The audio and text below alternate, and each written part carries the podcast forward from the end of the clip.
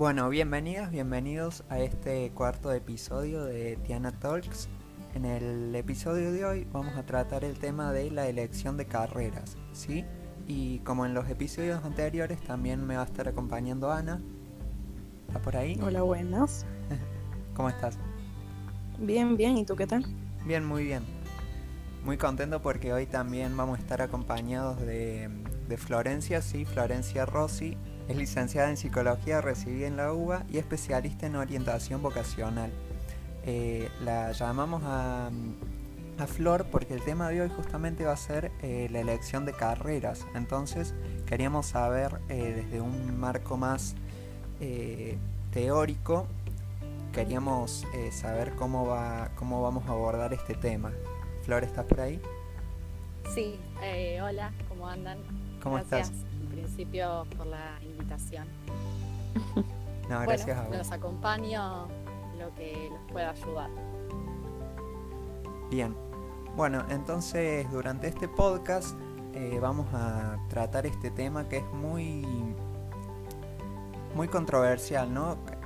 Bueno, básicamente el, el tema de eh, qué vamos a hacer en un futuro, qué, qué, qué nos gustaría eh, hacer, cuál, cuál es lo mejor que nos conviene según las profesiones que tengamos también alrededor, porque bueno, también influye mucho lo que, trabaje tu madre, lo que trabaje tu padre, es algo que, que es, bueno, siempre tenemos en mucha indecisión, la gran mayoría, y, bueno, y en este podcast trataremos de, en este programa de hoy, trataremos un poco de saber cuál es lo mejor que nos conviene a cada uno o, o lo que de verdad mm, queremos. Para eso tenemos a Flor, que, que bueno, Sí. nos va a ayudar aquí un poco. Así es. Eh, nosotros fuimos armando varias preguntas, preguntas que nos hicieron, ¿sí? La mayoría, en su mayoría, eh, adolescentes jóvenes que están en esta etapa de terminar el colegio y empezar la universidad. Si te parece, Flor, empezamos con la primera pregunta que nos Sí. dice eh, cuál es la mejor manera de encontrar nuestros talentos e intereses. Bueno, en principio les propongo hacer una distinción entre lo que es un talento, que es algo que nosotros nombre de habilidad, y lo que es un interés. Porque no es lo mismo la habilidad, es decir, en lo que uno es bueno, que el interés. El interés es algo que moviliza a las personas. Cuando a vos te interesa o te gusta algo, eh, estudias probablemente eh, con una mayor motivación. Eh, sobre cualquiera de estas dos variables nosotros podemos elegir qué estudiar, pero no es lo mismo. No sé si a ustedes les pasó que, son, que hayan sido muy buenos, por ejemplo, en alguna materia del secundario y sin embargo por ahí no les gustaba tanto. Eh, sí, sí. sí, me ha pasado. bueno, entonces pensemos en esto. Eh, podemos elegir estudiar algo en lo que seamos muy buenos, pero si cuando lo estamos estudiando lo disfrutamos, es muy difícil sostener ese camino que muchas veces dura muchos años. Por eso, en principio, hacer una distinción entre lo que es una habilidad y lo que es un yo generalmente sugiero elegir en base a los intereses, porque justamente como les decía, probablemente uno disfrute el camino estudiando y probablemente esa motivación lleve a finalizar efectivamente el estudio.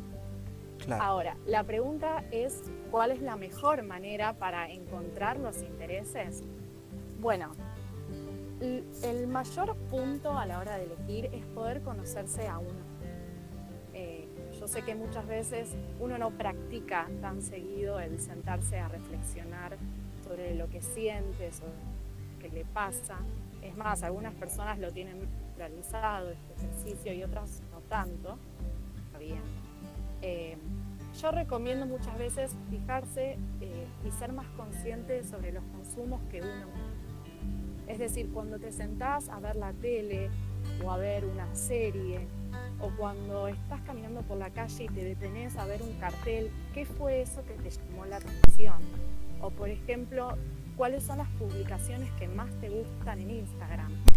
Eh, si empezamos a, ser conscientes de eso que consumimos, vamos a darnos cuenta de un montón de intereses que por ahí tenemos y que no lo sabíamos. Eh, no sé si a ustedes les pasa que en particular haya algo que les llame más la atención. Obviamente, sí, sí. Sí, sí, sí. Bueno, Sí, a mí me el pasó. ejercicio por ahí, sí. No, no, seguí, seguí, después cuento. Que el- no, el ejercicio por ahí es eh, hacer un poco consciente esas cosas que uno consume. Ahí hay un montón de intereses y gustos que nos pueden dar una pista sobre qué estudiar. Claro, claro. A mí me pasó esto de. Yo tuve que tomar la decisión de que iba a estudiar el año pasado cuando terminé el cole. Y eh, este año ya tenía que empezar con la carrera, ¿no? Y ahí eh, se ponen en juego un montón de factores que por ahí no solamente dependen de vos, sino dependen de, de los otros, ¿no? Porque entras a un nuevo ambiente, entras a, a un ambiente que es totalmente diferente al de la escuela, ¿no? Sí, sí, totalmente. Sí, eh, nosotros siempre pensamos cuando hacemos un proceso de orientación que, que hay un montón de factores que influyen en una elección. Y no es todo tan feliz como, bueno, voy a hacer solamente lo que a mí me gusta, porque se ponen en juego un montón de variables externas que no tienen que ver solamente con lo que a nosotros nos pasa, que son, como Ana decía, por ejemplo, las presiones o las expectativas de la familia o sociales, también el mercado de trabajo, la oferta académica. Hay un montón de cuestiones que limitan lo que a nosotros realmente nos gustaría hacer, pero la idea es poder encontrar la mejor articulación entre ambas. Sí, concuerdo totalmente. Incluso ya mencionando, el, refiriéndonos al tema anterior de, de que, bueno, que algo te interesa más que otra cosa. Yo este mismo año me metí en, aquí en España, el sistema educativo es un poco más diferente, pero básicamente tienes, después de hacer eh, lo, lo básico, tienes el bachiller, que, que se, se va por tres ramas, que serían eh, ciencias puras, eh, ciencias sociales, que incluyen economía, y después tienes letras puras, también tienes artes, pero, pero bueno, eh, tienes entonces eh, ciencias puras, no, perdón, disculpa, letras puras, que es idiomas, algo que a mí siempre me ha interesado, siempre se me ha dado bien. Lo que pasa es que, claro, yo en ese momento, cuando tenía que elegir a qué a qué iba a estudiar, elegí ciencias sociales porque me gusta la economía. Da a cabo que no se me da tan bien como yo pensaba. Y bueno, y al final he tenido que, que cambiar a última, a última hora a humanidades, que serían letras puras. Bueno, eso es algo que también se da mucho, que es eh, elegir una cosa y luego dar cuenta de que por ahí no era lo que más te gustaba y cambiar esa elección, eh, que es súper válido y que uno cree cuando termina la secundaria que tiene que elegir algo para toda la vida. Por ahí me estoy anticipando a la próxima pregunta, pero en realidad no, no es tan así. Si quieren, vamos a, a esa pregunta. Entonces ahorita te hago la pregunta. La pregunta sería, ¿tú sinceramente crees que con 18 años estamos capacitados para hacer lo que queremos durante el resto de nuestra vida? Bueno, eh, a ver, en realidad creo que ni a los 40 años vamos a saber qué es lo que queremos hacer hasta el resto de nuestra vida, ¿no? Sería como un Mm. poco imaginarnos eh, a futuro y querer tener un control de todo, que digamos, la vida nos termina sorprendiendo en un montón de ocasiones y las cosas terminan yendo para un lugar que no esperábamos y para mí eh, la sorpresa es súper bienvenida porque eh, creo que uno puede construir un, trayecto mucho más creativo, eh, pudiendo ver, eh, pudiendo aceptar las cosas que a uno le van pasando y poder adaptarse a nuestro escenario. Pero respecto al, al tema de la edad, sí, yo creo que muchísimo antes uno tiene gustos, intereses y los puede detectar, eso seguro. Eh, a los 18 años uno está súper preparado para elegir en el contexto en el que está viviendo lo que quiere estudiar. Eso no quiere decir que va a ser para siempre o para el resto de la vida. Y me parece que es interesante también eh, que les diga esto, porque a veces pensar que estás eligiendo algo que es para siempre genera muchas presiones. Creo que la el mayor miedo y la mayor angustia viene de ahí, ¿no? De suponer que lo que yo estoy eligiendo me va a marcar para siempre. Eh, antiguamente, bueno, no sé eh, si ha pasado en sus familias, pero por ahí nuestros abuelos entraban a trabajar a una fábrica y no se iban de ese trabajo hasta que se jubilaban. Y hoy esa concepción del trabajo existe, uno va todo el tiempo renovando. Entonces, claro que sí, a los 18 estás súper preparado para elegir si dentro de 10 años vas a eh, readaptar tu profesión, lo vas a hacer dentro de 10 años, pero hoy te tenés que animar a elegir lo que hoy te gusta y te interesa. Totalmente de acuerdo. Muy, muy bien dicho, la verdad. Mejor dicho, imposible. Para ser sinceros, este sí, y concuerdo y concuerdo bastante con lo de, de que básicamente anterior en, en tiempos anteriores era muy, muy era de mucha costumbre que, que, si alguien trabajaba en esto era para toda la vida. Ahora como claro, hay tantas opciones, hay tanta globalización que yo puedo hacer esto, yo puedo hacer lo otro, pues sí, sí, totalmente. Sí, por ahí también en esas épocas lo que pasaba es que eh, el tema laboral no generaba tanta incertidumbre como sí lo genera hoy. Mm. porque uno no sabe si va a seguir en este trabajo, si va a cambiar, qué va a pasar. Eh, pero bueno, yo recomiendo a la hora de elegir, elegir por hoy, lo que hoy te gusta eh, y que hoy quieras hacer. Después, mañana será otra cosa y además lo más interesante de las profesiones es cuando empiezan a, a, convertir, a convertir propias y a articular con nuevos intereses que no tenías pensado. Exactamente. Sí, quiero, quiero remarcar eso también que dijiste, que eh, uno no siempre estudia una sola carrera en su vida, ¿no? También eso, por ahí. Eh, de acá a 10 años estudia otra carrera y ya terminó la, la, que estuvo estudiando anteriormente, o también hace, hace cursos dentro del mismo ámbito ese que se recibió, y por ejemplo sos especialista en orientación vocacional, y tiene mucho que ver con lo que estudiaste antes, que es psicología, ¿no? Claro, sí, exacto. Sí, primero tenés todo lo que es la rama de los posgrados. Eh, digamos, hay carreras que eh, tienen una salida laboral que es la más conocida, pero si te pones a investigar en posgrados, por ahí se puede articular hasta con cualquier cosa. Mira, psicología, hay gente que trabaja con arte terapia, o sea, articularon el arte con la psicología. Yo ahora, por ejemplo, estoy haciendo un podcast, o sea, si hace 10 años cuando elegía que estudiar, no, bueno, más, pero no importa, eh, decía que quería hacer un podcast o que quería producir cosas eh, audiovisuales, me iban a mandar a estudiar diseño y sonido. Claro. Eh, y yo estudié psicología. Entonces, miren, realmente es como muy amplio lo que uno puede hacer y también como pensar que no todo lo que uno estudia es carrera universitaria. Eh, también hay terciarios y también hay cursos. Entonces, eh, realmente yo creo que cuando uno disfruta lo que estudió y le gusta, puede encontrar un montón de betas para poder trabajar e incluso articular más de un interés. Perfecto, perfecto. Bien, si te parece, seguimos con la otra pregunta. Sí. Eh, que nos dice, ¿Educación privada o pública? ¿Qué opinas vos sobre, sobre las instituciones privadas o públicas? Y públicas? Bien. Eh, esta pregunta es muy personal. Eh, yo particularmente sí eh, adhiero y, bueno, transité toda la secundaria y la, universidad en, en universidad pública y cuando tengo que elegir sobre dar información, por ejemplo, en Instagram, difundo más en las universidades públicas que las privadas. Pero, a ver, ¿por qué?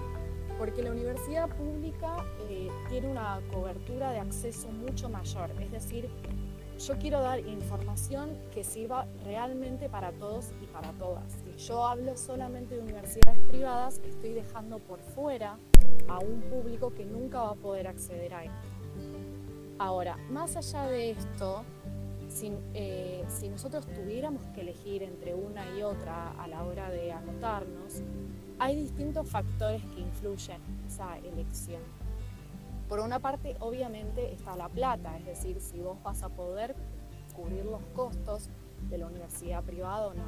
Pero también hay otras cuestiones y por acá, por ahí acá se pone un poco más interesante el debate, porque depende, por un año, eh, por un lado, de la cantidad de años que, tenga la carrera y de la modalidad de cursar. Por lo menos acá en la Ciudad Autónoma de Buenos Aires lo que pasa es que muchos chicos empiezan a estudiar en la UBA y al mismo tiempo simultáneamente trabajan. Y lo que pasa es que la modalidad de cursada o por ahí la cantidad de horas se vuelve tan extensa que no se recibirían jamás y se terminan pasando a una universidad privada. Entonces, por un año, la por un lado la plata, por otro lado la modalidad de cursada y por último, también y no es menor, qué carrera quieres estudiar, porque hay muchas muy específicas que se dan solamente en universidades privadas e incluso una misma carrera en una universidad pública tiene una orientación y en una universidad privada tiene otra. Entonces, eh, lo que yo les sugiero, si tienen que elegir entre una y otra, primero descartar el factor económico y después averiguar bien cuál es la modalidad de cursada, eh, cuáles son las carreras que se, que se, dan en una y en otra, eh, y en caso de que les interese una que se da en ambos, en ambos tipos de institución, que se fijen bien los programas, porque muchas veces tienen aplicaciones distintas. Exactamente, sí.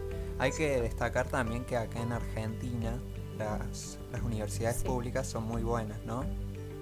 Sí, sí, también está la, la cuestión del prestigio. Sí. Muchas personas de clase media o alta incluso van a universidades públicas por el prestigio. Totalmente.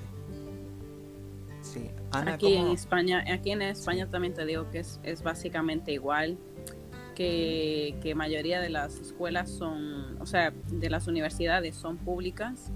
Y bueno, una de las más famosas es la de Santiago de Compostela, que, que es bastante famosa. Y, y, bueno, y también tiene bastante prestigio siendo así una, una pública. Claro. Bien. Eh, si te parece, Ana, lees la próxima pregunta. Sí, sí. Este, la próxima pregunta sería, ¿tú piensas que, hay una culpa de, todavía no saber qué, nos vamos a enfrentar o cuál queremos decidir? Eh, sí, eh, estuve viendo esa pregunta. Eh, mm, primero me parece que hay que preguntar a qué, o sea, culpa de qué. Claro, culpa yo pienso que es un poco más al reflexionar sobre los padres, que, que bueno, dicen, bueno, mi hijo todavía no se decide. Claro. Este, aplicándome más al tema de presión familiar de, o de incluso también económica, porque tus padres pueden estar pasando un mal rato y, deciden tipo, bueno, vamos a esperar a que nuestro hijo tenga una carrera o, que estudie algo que nos pueda aportar dinero. Bueno, sí, evidentemente la culpa, eh, vayamos un poco a la culpa primero, ¿no? Eh, generalmente la culpa aparece cuando no cumplimos justamente con una expectativa. Eh, esta expectativa puede ser propia o puede ser de otros, como bien vos decías, de, la familia. Esto es nos estamos planteando por ahí una meta que no logramos alcanzar y cuando no la alcanzamos nos sentimos mal por ello y aparece la culpa. Mm. Sí, obviamente que puede pasar es al, elegir una carrera, eh, culpa de por ahí anotarte en algo y que te guste, culpa de no elegir lo que tus papás esperan que elijas, culpa porque dijiste que ibas a aprobar cinco materias en un cuatrimestre y aprobaste solo una. Todo el tiempo puede aparecer la culpa. Ahora lo que yo les propongo es que revisen entonces las expectativas o las metas plantearon. Eh, si uno pone en duda o genera preguntas sobre esas propias expectativas que damos, un poco la culpa desaparece. ¿Esto cómo sería? Supongamos que yo me propongo aprobar cinco materias en un cuatrimestre. Eso es casi imposible, es inhumano. Entonces, si yo no las apruebo por ahí, en vez de sentirme culpable, tendría que preguntarme por qué pretendía aprobar cinco materias en un cuatrimestre. O sea, poner en duda esa primer meta que yo me planteé. Eh, ¿Por qué tengo que aprobar cinco? ¿Por qué no puedo aprobar tres o dos? Lo mismo cuando estas expectativas vienen del otro. Supongamos que hace tres generaciones mi familia tiene un estudio de abogacía y se dedican a esto. Papá espera que yo también sea abogado y yo no quiero ser abogado. Eh, y eso me genera culpa. Por ahí eh, el ejercicio interesante está en preguntarme por qué yo tengo que ser abogado como las tres generaciones que me anteceden, por qué no puedo ir y decirle a mi papá que yo no quiero hacer eso. Eh, y respecto a elegir una carrera, pienso que hay dos cosas que, que les voy a decir ahora que por ahí alivianan un poco la culpa a la hora de elegir. Por un lado, saber cuando estoy eligiendo que no hay un camino, o sea, no hay un solo camino que uno elija y sea para siempre, como que hablábamos antes. Uno quiere elegir algo que tenga éxito, digamos, que quiere elegir algo y quedarse y tener esa seguridad. Pero la realidad es que no hay un camino y las cosas no tienen por qué ser así. Entonces, si cuando tenemos que elegir lo pensamos desde esa óptica, por ahí ya nos sintamos culpa. Y lo otro es pensar que no hay caminos equivocados o ciertos. No hay algo que esté bien o mal estudiar. Estudia lo que tiene ganas, digamos. Eso también alivia un poco la culpa. Mm. Sí, sí, sí, sí, la verdad comparto todo lo que dijiste. Y también aclarar de nuevo esto, ¿no? Que el, el error nunca es malo, ¿no? Equivocarse carrera yo creo que nunca es malo. Te da hasta un montón de conocimientos haber cursado uno o cinco años de una carrera. Yo creo que todo siempre eh, tiene un, Sí. un lado bueno, ¿no? Sí, Pero es- me gustó mucho lo que dijiste porque básicamente estás diciendo lo de lo de mucho la reflexión, que no que no te machaques tanto que porque al fin y al cabo va a ser tu vida. Tú no, no te tienes que, que machacar por, por tanto las expectativas de, de los demás. Entonces es algo Sí, que, que sí. la verdad me, me gustó mucho. igual por ahí es fácil decirlo, ¿no? Y después eh, el trabajo es llevarlo a la práctica. Sí, sí. Porque culpa tenemos todos, pero los invito a, a- a tratar de pesquisar de dónde viene esa culpa y por ahí empezar a poner en pregunta eso que la genera, ¿no? Mm. Bien. Bueno, pasamos a la próxima pregunta. Eh, un- de vuelta un tema que ya habíamos hablado un poquito antes. La pregunta es, ¿se puede estudiar y trabajar al mismo tiempo? Eh, bueno, la respuesta es que sí, se puede, todo se puede. Eh, yo trabajé y, y la mayoría de mis amigos en estudiar bien trabajaban. Lo que sí les voy a decir que es cierto es que hay algunas carreras que tienen una mayor cantidad de horas de cursada. Eh, entonces, por ahí si vos trabajas al mismo tiempo, lo que pasa es que demoras un poco el cumplimiento. Eh, pero bueno, eso es muy personal y depende de cada uno y de las oportunidades que tenemos. Eh, si necesitas trabajar porque necesitas la plata y necesitas sobrevivir, comer y un montón de cosas más, no vas a dejar de hacerlo porque te querés recibir antes. Y si tenés el apoyo de tu familia y tenés la posibilidad de no trabajar, eh, solamente estudiarás, ¿no? Es algo muy personal. Lo que me interesaba sobre todo esta pregunta es contarles que hay algunas carreras que mientras estás estudiando tienen mucha salida laboral y hay otras que no tanto hasta que te recibís. Bien. Y eso es muy interesante. eh, les voy a contar, por ejemplo, lo que pasa en psicología. y en la mayoría de las carreras de la salud. A ver. Nosotros, hasta que no tenemos un título o una matrícula, no podemos trabajar de eso. Eh, porque es incluso hasta ilegal. Algunas carreras lo que encuentran es sacar cursos, eh, digamos, esto no, no son cursos brindados por la universidad necesariamente, por sectores privados, que tratan de eh, subsanar un poco esa situación. Por ejemplo, eh, yo cuando estaba más o menos en el tercer año de la carrera hice un curso de acompañante terapéutico y eso me permitió empezar a trabajar de lo que yo estaba estudiando, pero ocupando otro rol que es el del acompañante terapéutico, que no es exactamente lo mismo psicólogo, pero es trabajar con la salud psíquica de, otra persona. Em, cuando el trabajo está relacionado con lo que estudias, es muy interesante e incluso si tienen la posibilidad de vivir con padres, incluso les recomiendo que antes de recibirse puedan trabajar. Porque en la facultad muchas veces los conocimientos son muy teóricos eh, y lo que aprendemos trabajando es un conocimiento práctico que no se ve en la facultad y es muy importante. Así que eso por un lado. Después hay otras carreras eh, que todo lo contrario, tienen muchísima salida laboral ni bien empezás a estudiar. Es el caso, por ejemplo, de ciencias de la computación o todo lo que se relacione con la informática. Eh, en estas carreras, por ejemplo, ya estando en el primero o segundo año, encontrás un trabajo de lo que estás estudiando que generalmente es muy, muy bien pago. Eh, y mientras estás aprendiendo y trabajando de eso que vas a trabajar cuando te den un título, vas teniendo un sueldo muy bueno y está genial.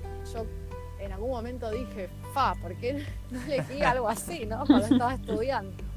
Pero bueno, son caminos distintos. Lo que sí ocurre, este es un fenómeno que se da en este tipo de carreras, es que generalmente se aplaza mucho el recibimiento. ¿Por qué? Porque como vos ya estás trabajando y estás teniendo un muy buen sueldo, por ahí el título no te genera tanta diferencia como si me lo generaba a mí, que yo sí necesitaba el título para trabajar. Y lo que pasa en esas carreras es que se termina prolongando a veces el recibirse porque eh, los chicos que están estudiando eso ya están insertos laboralmente. Eh, Entonces, disculpa que te interrumpa, pero en ese, en ese momento en el que te das cuenta de que te es más favorecible seguir trabajando que seguir estudiando, ¿tú opinas que eso es bueno o yo no sé, no, no lo veo muy bien. Entonces, en ese, en ese material de, por ejemplo, en la psicología te, te obligan y te, te motivan a que termines para poder empezar a trabajar. Entonces es como una, una obligación a, termina ya el título y después ya se te, se te dará lo, la recompensa. Sí, eh, sí, es verdad. Eh, lo que pasa como fenómeno es eso, que uno se queda con el trabajo en vez de por ahí obtener el título. De todas formas, por ahí la pregunta estaría en por qué uno necesita tanto el título, ¿no? Porque a veces se da como también este otro juego, que es que el mercado laboral cada vez te pide más y más y más títulos. O sea, ya no es suficiente con un título de grado, necesitas tener tres posgrados para entrar a un trabajo. Por lo menos en Argentina lo que pasa es eso, que cada vez se, se exige más. Eh, y a mí me gusta poner en duda eso, porque, qué sé yo, por ejemplo, mis papás nunca se recibieron en universidad y sin embargo trabajaron programadores toda su vida y son dos personas súper inteligentes que fueron escalando eh, dentro de lo que trabajaban y no tenían un título en la... También porque en ese momento en que ellos empezaron, por ahí la carrera de informática todavía o de la computación no estaba desarrollada, de hecho no sé si estaba recién eh, pero también está bueno poner en jaque esto de que todos tenemos que ser universitarios o todos tenemos que estudiar algo. También es válido querer empezar a trabajar, tener un emprendimiento, para seguir en esta línea de que no hay un solo camino. Eh, y si alguien en su trabajo está aprendiendo más que en la facultad, ¿por qué lo obligaríamos a, seguir hasta que tenga el título? Si lo puede hacer con la misma idoneidad. En el caso de psicología es una cuestión de que uno no está trabajando con máquinas, está trabajando con personas personas. Y ahí es otra la responsabilidad ética. Hmm. Totalmente de acuerdo. Este, bueno, ahora voy a pasar a la próxima pregunta, que, que sería, ¿en qué momento entendemos que elegimos mal? Bueno, eh, yo creo que es algo que se siente. ¿Hay Sí. alguno? Esta pregunta va un poco hacia mí, pero bueno, eh, sí, sí. Yo creo que es algo que se siente, por ahí da miedo reconocerlo, ¿no? Y dar el Mm. paso de dejarlo. Eh, bueno, hay distintos signos también para reconocer cuando algo no nos está gustando tanto. Sobre todo en el estudio se ve mucho porque uno está desmotivado. Se puede sentar a hacer un montón de cosas. Podés ver Netflix tres horas, tener una videollamada de cuatro, pero cuando te tenés que sentar a leer no podés. Eh, te levantás a la mañana para cursar y te querés morir, o saliste del trabajo y tenés que ir a cursar y no tenés ganas. Son un montón de signos que podrían estar indicando de que la realidad es que no te gusta eso estudiando. Ojo, porque eso también puede relacionarse con otras cuestiones.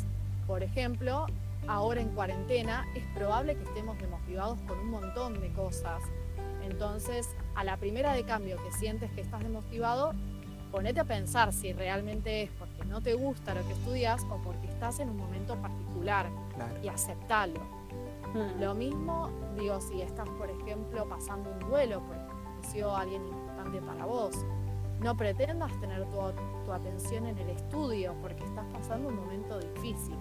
Entonces, salvando esas excepciones, eh, si vos sentís cierta forma de sufrimiento que estás estudiando, por ahí tengas que decidir no hacerlo más. Eh, ¿Para qué sufrir, no?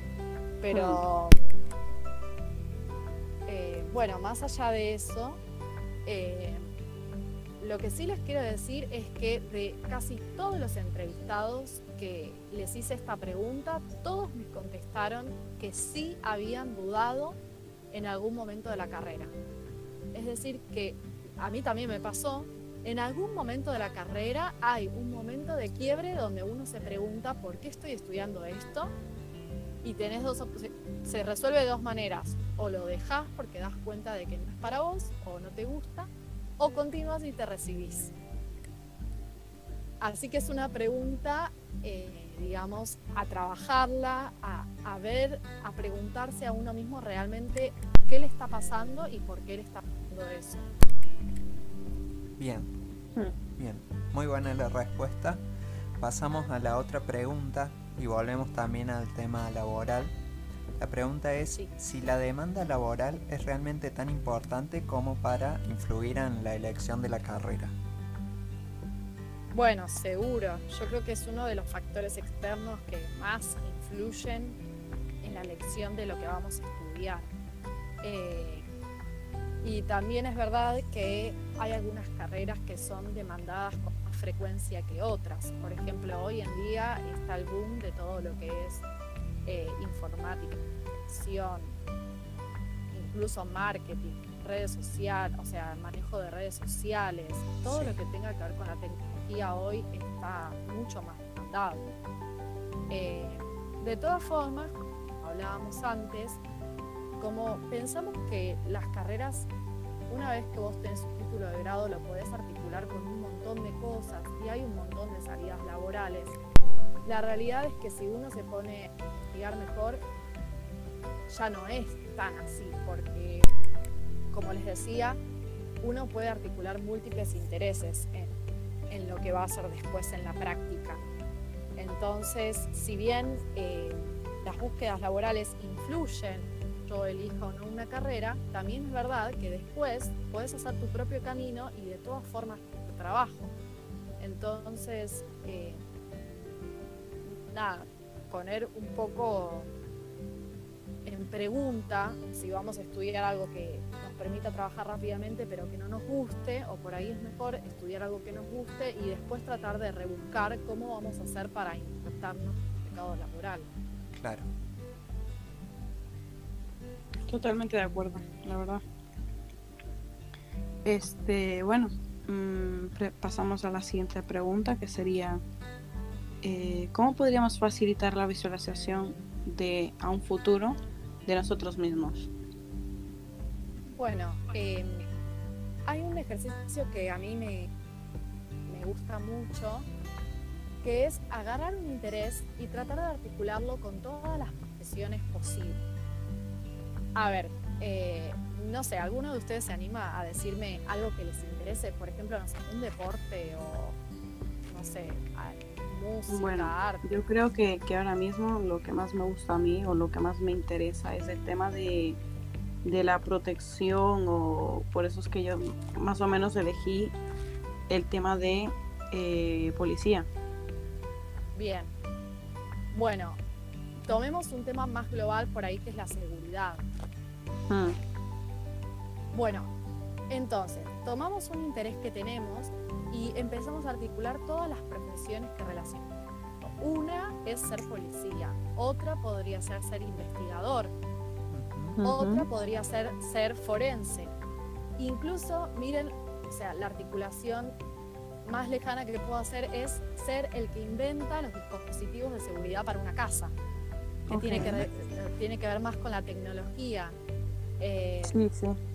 O sea, realmente el ejercicio que uno puede hacer con sus intereses es visualizar todas las profesiones y después tratar de, pensar en cuál nos interesamos y en cuál no. Otro ejercicio que a veces hago, porque es por ahí más claro, es el de elegir un deporte, no sé, por ejemplo el vóley. Y entonces vos podés ser el jugador de vóley, pero para eso tenés que tener habilidad, podés ser el entrenador, podés ser el kinesiólogo que atiende a los voleibolistas, podés ser el que pone la red, podés ser el árbitro, podés ser el camarógrafo, podés ser el locutor, o sea, si empezás a abrir todo lo que se relaciona a un interés, hay un montón de posibilidades y considerando que las personas no tenemos un solo interés, realmente es infinito en lo que nos podemos imaginar. Ahora, ¿cómo facilitar la visualización de nosotros mismos en alguno de esos roles? Yo creo que deberíamos preguntarnos qué rol nos vemos ocupando, cuándo y eh, dónde. Entonces, por ejemplo, vos, Ana, te ves eh, siendo policía en cuatro años en la ciudad donde vivís. Tratas de visualizarte en esa situación y pensás, sí.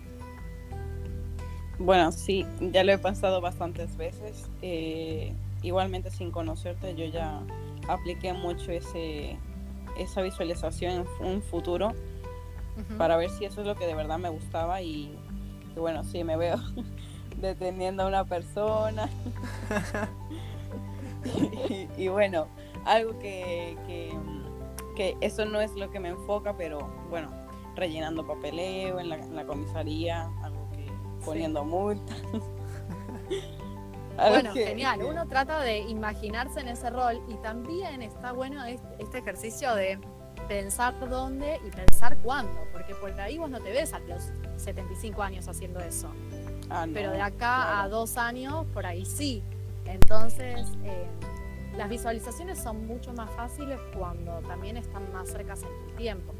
Imaginarte de acá a 40 años que vas a estar haciendo es más difícil. Claro. claro. Bien. Bueno, pasamos a la otra pregunta. Eh, esta es más refería un poco a lo que estamos viviendo con Ana en esta etapa. La pregunta dice, ¿cómo suelen sentirse los adolescentes al dejar la escuela para comenzar la universidad y cuál es el paso más difícil? Bueno, yo creo que de múltiples maneras se suelen sentir los adolescentes y yo también me sentí así en ese momento. Y lo primero que quiero decir que esto es normal. Eh, el paso sobre todo de la secundaria a lo que viene después es un, es un momento de crisis. Y cuando hablamos de crisis, no necesariamente estamos hablando de algo negativo. Las crisis, como estas crisis vitales o son necesarias, son lo que nos hacer. Por ahí la pasamos mal, pero de eso sacamos un aprendizaje.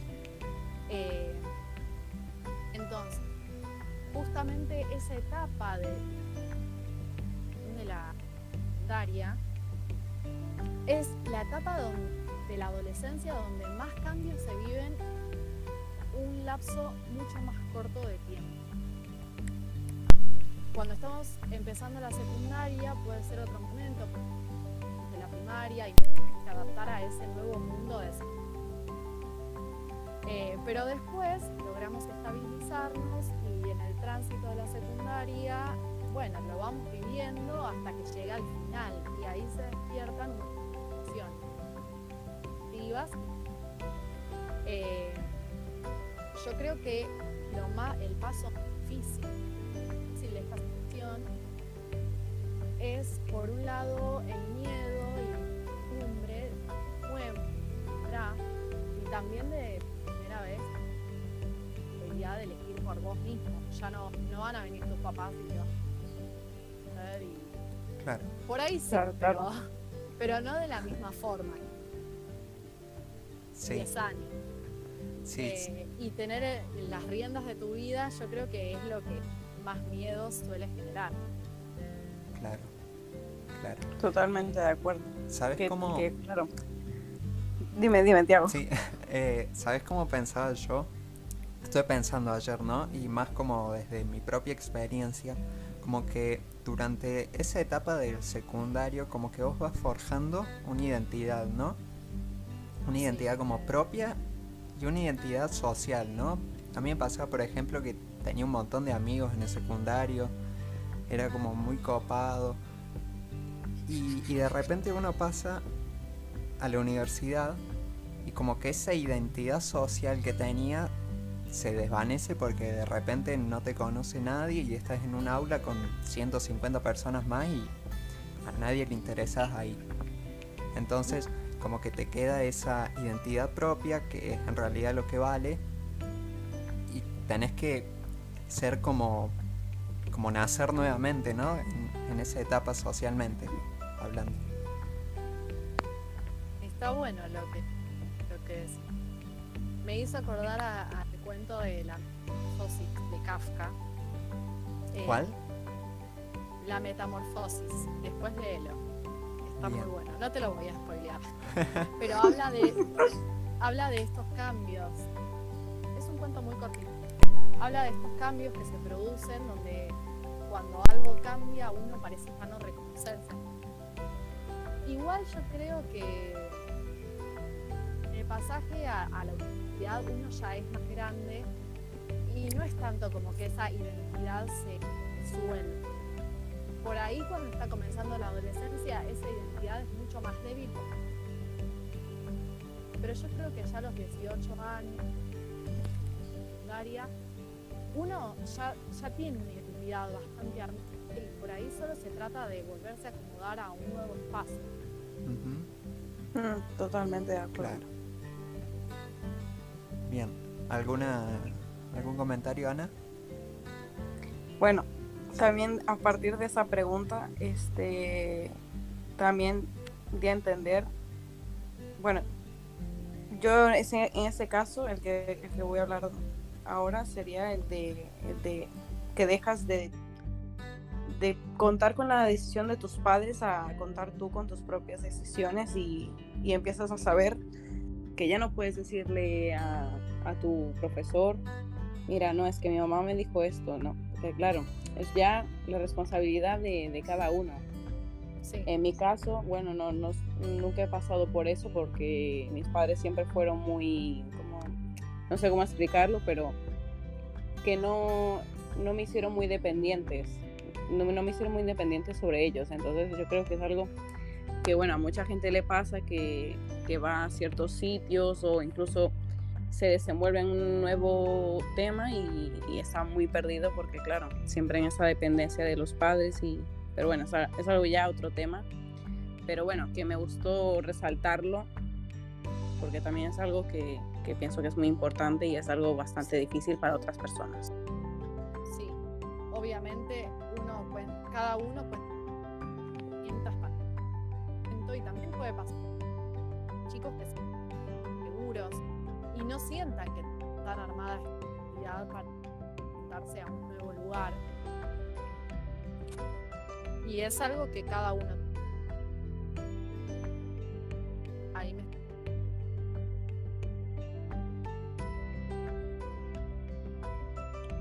¿La escuchabas que se cortaba?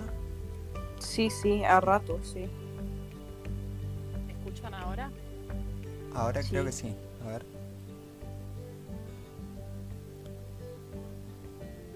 Bueno, igual era, era algo que llegaban, cada uno tiene distintas herramientas para afrontar esa situación y puede ser que chicos no, no se sientan tan fuertes. Fácil. Bien. Se entendió, pero se sigue cortando un poco ahí. Sí. Se, se, se escucha en el final de las palabras. Sí. Pero bueno, este, a ver si se escucha mejor esta última pregunta, que, que es un poquito así, un poco más extensa, y a ver si se escucha bien. Entonces la pregunta sería, Flor, este, expectativas y decepciones. Bueno, ¿cuál, ¿cuál crees que son las expectativas y decepciones más comunes tras terminar el colegio secundario? Bien. ¿Me escuchan? Sí, Sí, ahí sí, creo que sí. Eh, bueno, eh, son, mul- son múltiples y seguramente todos tenemos expectativas o... Yo creo que entre las decepciones que puede pasar es, por ejemplo, a la carrera y de esperabas. Y no, o sea, se entiende las palabras, pero no se corta demasiado. Sí. Si querés, bueno, como ya es la, la última pregunta, después si, si querés nos mandas un audio y lo agregamos Sí, ahí. debo tener problemas. Sí, se corta demasiado. Sí, bueno, no, no hay drama, después lo agregamos. Total era la última pregunta. De acuerdo. Bueno, igualmente, eh, me ha encantado el podcast de hoy. Me ha gustado mucho tu forma de, de hablar y incluso de cómo, cómo solucionar estos problemas de, de bueno, de, de muchos de los oyentes que son adolescentes, que todavía están empezando la vida y que, bueno, que sepan que, que tienen un futuro que pueden ellos mismos solucionar. Totalmente, totalmente. Un, de vuelta agradecerte por haber estado en este podcast, en este cuarto capítulo. Sí. Realmente un, Bueno. un placer tremendo. Muchas gracias, la verdad Gracias a ti. me sentí muy cómoda, así que estuvo bueno. Bueno, entonces despedimos ahora el podcast y, y bueno, muchas gracias de nuevo por estar en el podcast y gracias también a Tiago. Y bueno, nos veremos la próxima semana. Chao. Nos vemos. Chao.